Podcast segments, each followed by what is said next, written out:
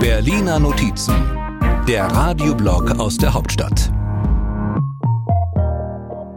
Mit dem 1. Juni beginnt der Sommer, zumindest aus meteorologischer Sicht. Und in Berlin gibt und gab es Sonnenschein, kaum dunkle Wolken, aber doch einen spürbar kühlen Wind. Das Wetter passte damit eigentlich ganz gut zum Klima in der Ampelkoalition. Sie erinnern sich, vergangene Woche hatten FDP, Grüne und SPD lautstark über das geplante Heizungsgesetz gestritten. Jetzt soll es wieder etwas gesitteter zugehen. Wir können erst miteinander weiterreden, wenn die Fragen beantwortet sind. Das forderte die FDP von Wirtschaftsminister Robert Habeck. Jetzt können wir weiterreden, jetzt sind sie beantwortet. Und zwar nicht 101 Fragen wie ursprünglich behauptet, aber doch immerhin 77.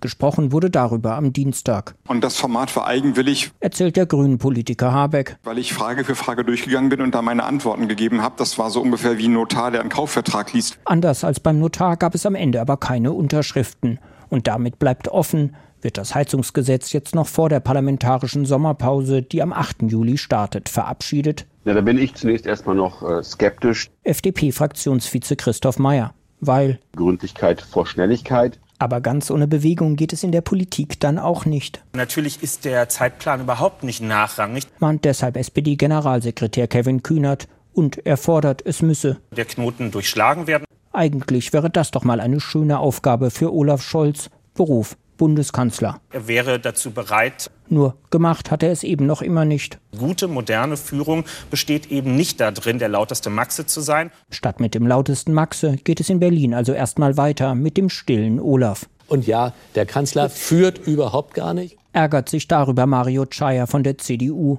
und mit ihm 84 Prozent der Befragten im ARD-Deutschland-Trend, die sagen, Scholz müsste mal etwas mehr Richtung vorgeben.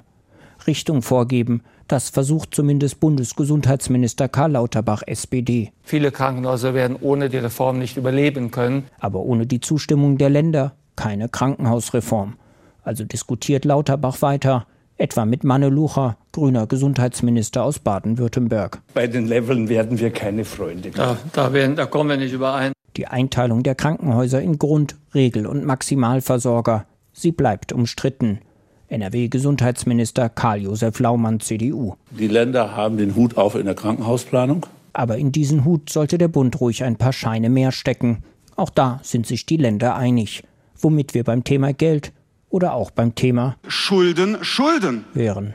2024 ist Schluss damit. Das hat Bundesfinanzminister Christian Lindner, FDP, erneut betont. Die Lösung ist ganz einfach, meine Damen und Herren. Nicht immer neue Schulden, Nicht ganz so einfach ist es aber offenbar, mit dieser Vorgabe die Finanzplanung für das Jahr 2024 zu machen.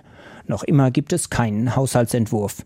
Und ja, Sie ahnen es, auch der soll eigentlich noch vor der Sommerpause kommen. Es geht also weiter mit Scholz, Habeck, Lindner. Im Ergebnis passt zwischen uns in der Regel dann kein Blatt Papier. Aber, sagt FDP-Chef Lindner, Ich räume ein, dass der Prozess der Annäherung noch geräuscharmer verlaufen könnte. na dann, gutes Gelingen. Erst Arbeit, dann Sommerpause. Die Berliner Notizen. Immer sonntags hier bei MDR aktuell. Und immer auch als Podcast. Überall da, wo es Podcasts gibt.